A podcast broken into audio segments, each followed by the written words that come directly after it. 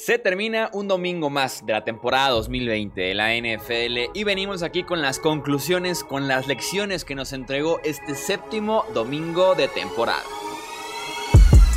Hablemos de fútbol. Hablemos de fútbol. Noticias, análisis, opinión y debate de la NFL con el estilo de Hablemos de fútbol. amigos?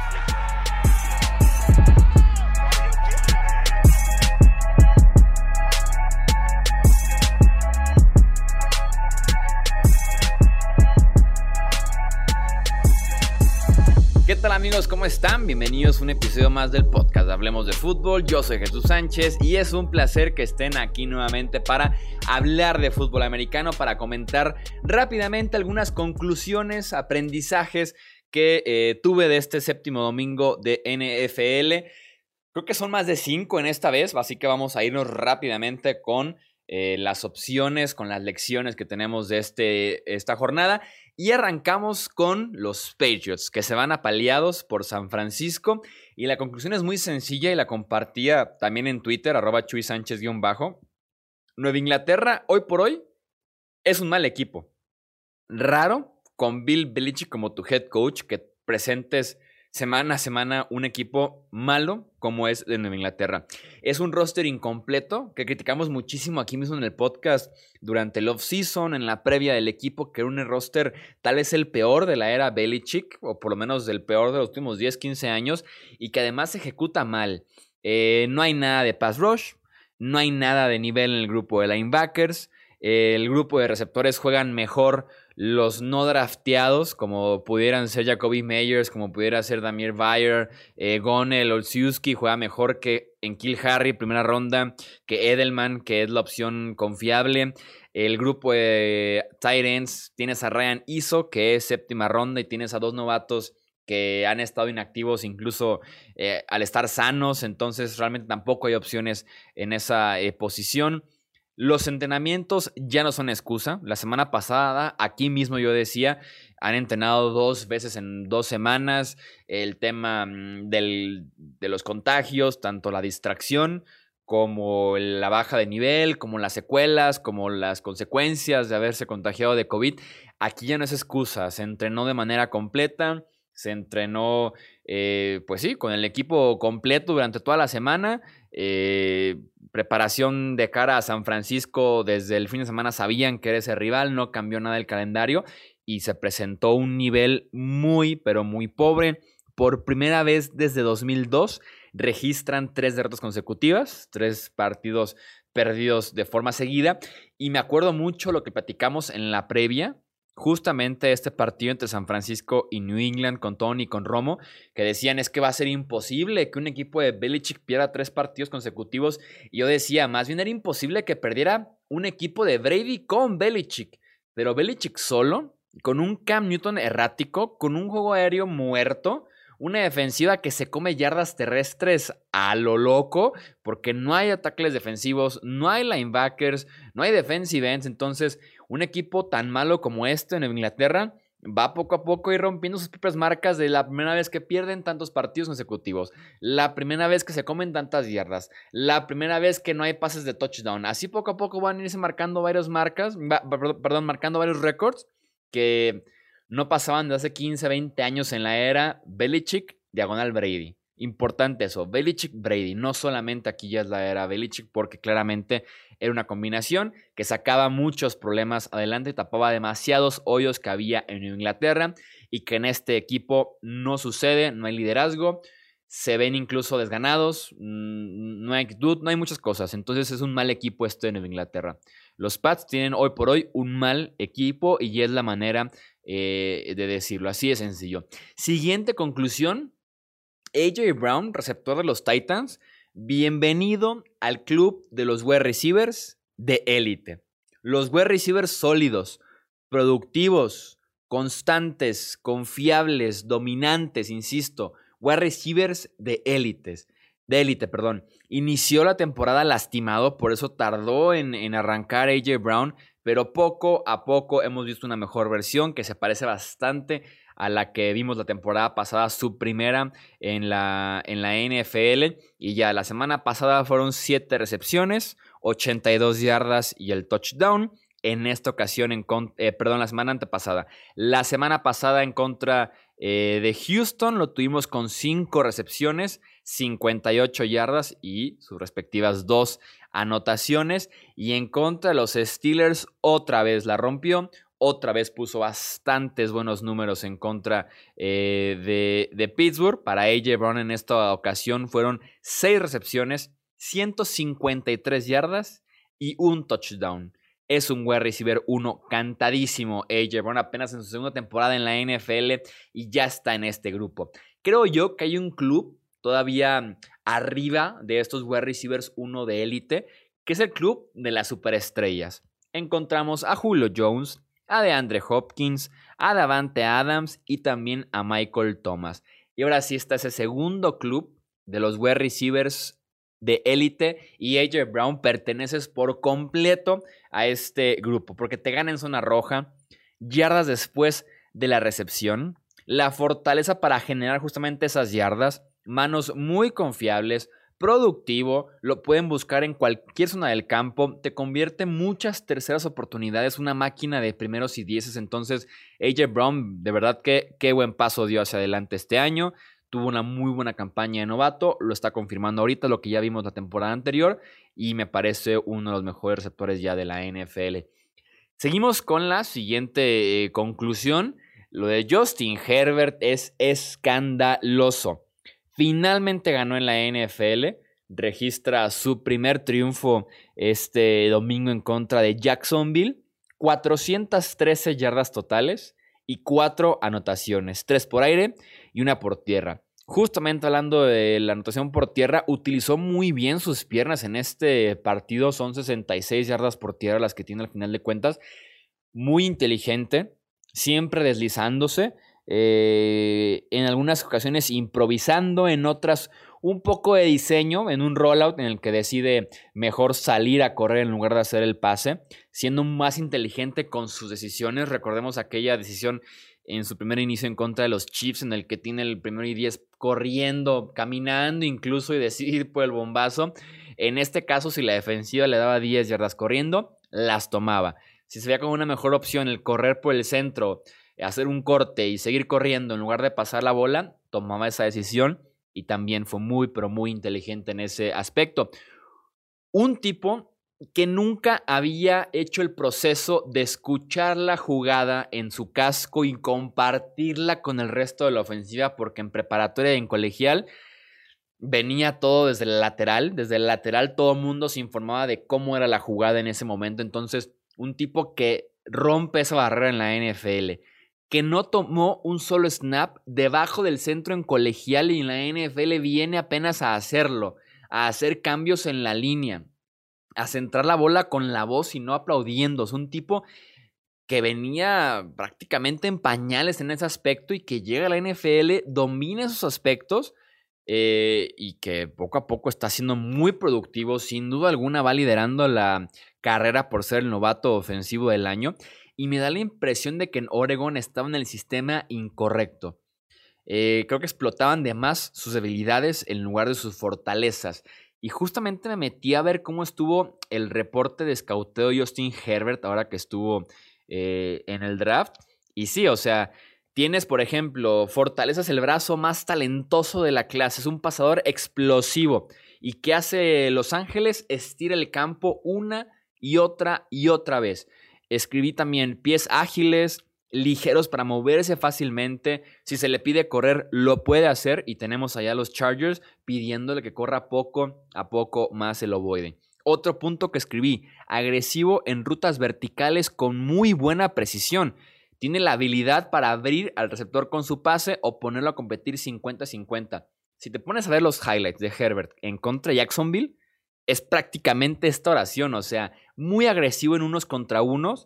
Él mismo hacía que el receptor se abriera, se separara del defensivo con el pase, con la colocación del pase y además confiando, confiando y poniendo el ovoide en una buena posición para que el receptor fuera por él y lo ganara. Entonces, ahí están las fortalezas y allí está el plan de juego de Los Ángeles. Si vemos debilidades, encontramos la parte de ser inconsistente en rutas cortas, en rutas intermedias, en rutas que cruzan el campo, las que son horizontales, y son justamente las que evitan los Chargers. Entonces, estaba en el sistema incorrecto porque es otro quarterback totalmente. El Herbert de Oregon comparado con el Herbert de eh, Los Ángeles. Tengo conclusiones otra vez de los Cowboys porque se prestan prácticamente para cada semana. Me da la impresión de que Mike McCarthy perdió a su equipo. Eh, entre semana tuvimos declaraciones que compartimos en Twitter y también compartimos en redes sociales, también compartimos en el canal de YouTube. Eh, recomendados ambas opciones, hablemos de fútbol, los encuentran.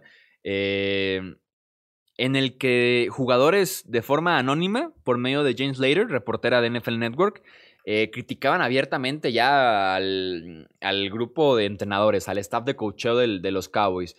Hablaban de que parecía que no estaban preparados, hablaban de que no había ningún tipo de ajuste, en el que parecía que no sabían qué estaban haciendo, que su trabajo era muy deficiente.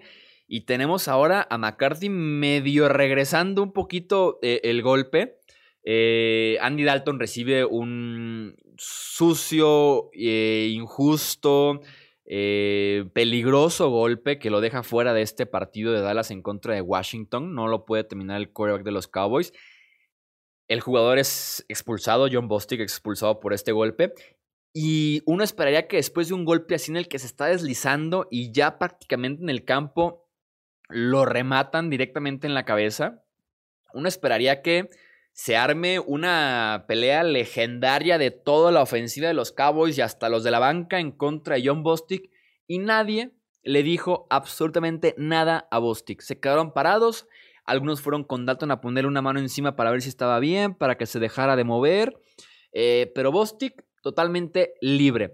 Y McCarthy sí salió a decirle que hubiera esperado que sus jugadores defendieran un poco más a su coreback, ¿no? Como que sí dijo como, me hubiera gustado, o sea, esperaba que mis jugadores se metieran ahí en la pelea y no, realmente nadie reaccionó. Entonces en esa parte se siente cierta división entre el staff de coach y los jugadores. El esfuerzo no está ahí, el esfuerzo es muy pobre por parte de, muchos jugadores que uno esperaría un poquito más de producción. Me parece que Mike Nolan, el coordinador defensivo, tiene días contados, no tarda en irse. No sé, una, dos semanas más, tres máximo pudiera irse Mike Nolan. Y Kellen Moore, el que es el coordinador ofensivo, Creo que la temporada completa la sobrevive, sobre todo por el hecho de que están a punto de cambiar de quarterback otra vez, pero no creo que pase a la temporada 2021. Suena como ese tipo de movimientos en los que dicen, ¿saben qué? Decidimos no renovar a Moore o decidimos que lo mejor era que para la próxima temporada no siguiera. Creo que él, sí sigue el resto del año, pero una temporada más, la verdad, no lo veo. Eh, McCarthy no se va a ningún lado. Perdón, aficionados de los Cowboys, por matar las ilusiones. Eh, tiene cinco años de contrato, o sea, este y cuatro años más.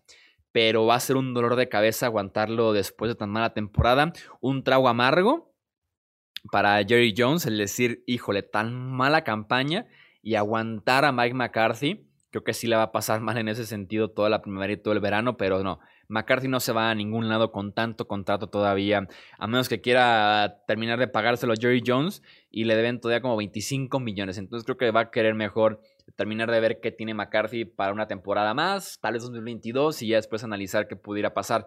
Lo que está interesante, dejarla votando. Los Cowboys perderán tantos partidos este año que es muy real que puedan estar en el top 5 del draft del 2021. Y vendría un debate muy interesante entre buscar una opción diferente en la posición de quarterback o darle mm, a Dak la etiqueta y un contrato o directamente el contrato, pudiera ser interesante. No estoy, no estoy aquí para hablar porque ni siquiera hemos llegado al punto medio de la temporada como para decir los Cowboys segurísimos están ahí para ir por el coreback, pero lo dejo votando. Pudiera ser interesante ese debate eh, mucho más adelante. Conclusiones rapidísimas del Sunday Night Football entre Arizona eh, y Seattle. Muy cuestionable Cliff Kingsbury, el head coach de Arizona, que de por sí lleva varias teorías eh, de, varios momentos diferentes eh, como head coach de los Cardinals, en los que puede ser muy buen, muy buen, perdón, diseñador de jugadas tal vez, eh, de ofensivas, de abrir espacios, de rutas, conceptos y demás, pero el manejo del partido no es el mejor head coach en la NFL y, está muy lejos de serlo. Cuestionable bastante el que mandara a Carreo justo antes del tiempo extra. Estuvieron a nada de no empatarlo, a nada de perderlo con dos segundos, sino es que se aviva por ahí Larry Fitzgerald a colocar otra vez el balón, en que la defensiva de Seattle creo que debió haber esperado un poco más para atacar a Chase Edmonds y, asegurarse que tomara dos, tres segundos más para complicar el hecho del siguiente snap. También muy cuestionable en, tiempo extra en el primer intento que tu primero y diez, después de que le moviste a placer el balón a la defensiva de Seattle en las últimas tres series ofensivas, hiciste 10 puntos en tres minutos para cerrar el partido y en tiempo extra, ya que te despejaron la bola, estás moviendo a placer a la defensiva de Seahawks y se le ocurre en primera y diez, en lugar de seguir consiguiendo yardas, colocar el, el ovoide para que esté más sencillo para Zane González. En segunda, patear un gol de campo de 41 yardas. O sea, 41 yardas es mucho más que un punto extra. Es un gol de campo largo y es un riesgo innecesario. Y todavía súmale que no estaba metido en el partido Está bien, tu pateador tardó en alinearse, en general toda la formación. Pide un tiempo fuera con 5 o 6 segundos en el reloj de juego, no con un segundo para que se complique por el asunto, que si congelaste el pateador, que se ponga turbio el ambiente. Pídelo con tiempo, tráetelo, dile que con calma, se vuelva a alinear y ahora sí el gol de campo. Entonces, un manejo bastante, bastante pobre, ¿eh? bastante pobre el de, el de Cliff Kingsbury al final del partido. Incluso el hecho de que en tercera oportunidad, teniendo a la mano un gol de campo de 48 yardas, busca el bombazo hasta la zona de touchdown en lugar de ir por el primero y 10 para seguir acercando a Zane González o por lo menos consigue 6, 7 yardas más porque dejaste tu pateador a intentar un gol de campo de 48 yardas para ganar el partido después de haber fallado uno de 41 yardas. Entonces, creo que el manejo del reloj y del partido fue muy pobre por parte de, Cliff Kingsbury. Y para cerrar, última conclusión, la defensiva de los Seahawks sí es un problema grave, es un problema bastante, bastante grave. Seattle tiene demasiados errores no forzados por semana. Su defensiva se come demasiadas yardas, demasiados puntos cada domingo. Tiene un pass rush nulo. Eh, muy mala cobertura en la parte de atrás también. Su ofensiva en este caso les dio trabajo extra por tantas entregas de balón. Hicieron que el, partido tuviera más posesiones. Eh, y simplemente no pudo la ofensiva en esta ocasión ganar el encuentro. Llevo semanas ya diciéndolo. A pesar de ser el último invicto, no me parecía el mejor equipo de la Nacional Seattle. Eh, me preguntaron hace como dos, tres semanas y decía que Green Bay me parecía el mejor equipo de la NFC. Y hoy por hoy, también Tampa Bay me gusta un poquito más que Seattle. Pondría a Green Bay y a Tampa Bay encima de Seattle en la NFC en cuestión de nivel, en cuestión de, seguridad, de confianza al verlos jugar, porque insisto, son demasiadas yardas y puntos en su defensiva y errores no forzados también que tenemos cada domingo eh, con Seahawks. Ahí es entonces conclusiones que tenemos para esta semana 7, el domingo de la semana 7. Qué linda es la NFL, qué linda es la NFL. Una locura el domingo por la noche. El tiempo extra, la remontada, el fallo del gol de campo, el touchdown anulado por el castigo y de todos modos ganarlo. El Titans Steelers, el venir de atrás, 20 puntos eh, Tennessee eh, y fallar el gol de campo con 14 segundos por jugar. El final del Cleveland en contra de Cincinnati con 11 segundos. Baker Mayfield con el touchdown. El Lions en contra de Falcons que en la última jugada del partido le den la vuelta después de que Atlanta eh, le dio la vuelta con menos de un minuto por jugar. O sea, qué lindo domingo de NFL, bastante emocionante, bastante interesante. Y qué linda, pero qué linda de verdad que es esta liga. Sin duda alguno, la mejor del mundo. Los leo ahora ustedes con sus conclusiones. Ya saben que nos pueden contactar en Twitter, Facebook e Instagram como Hablemos de Fútbol. Y a mí en mi Twitter como arroba Chuy Sánchez-bajo. Yo soy Jesús Sánchez y eso es todo por este episodio. Gracias por escuchar el podcast de Hablemos de Fútbol. Para más, no olvides seguirnos en redes sociales y visitar hablemosdefutbol.com.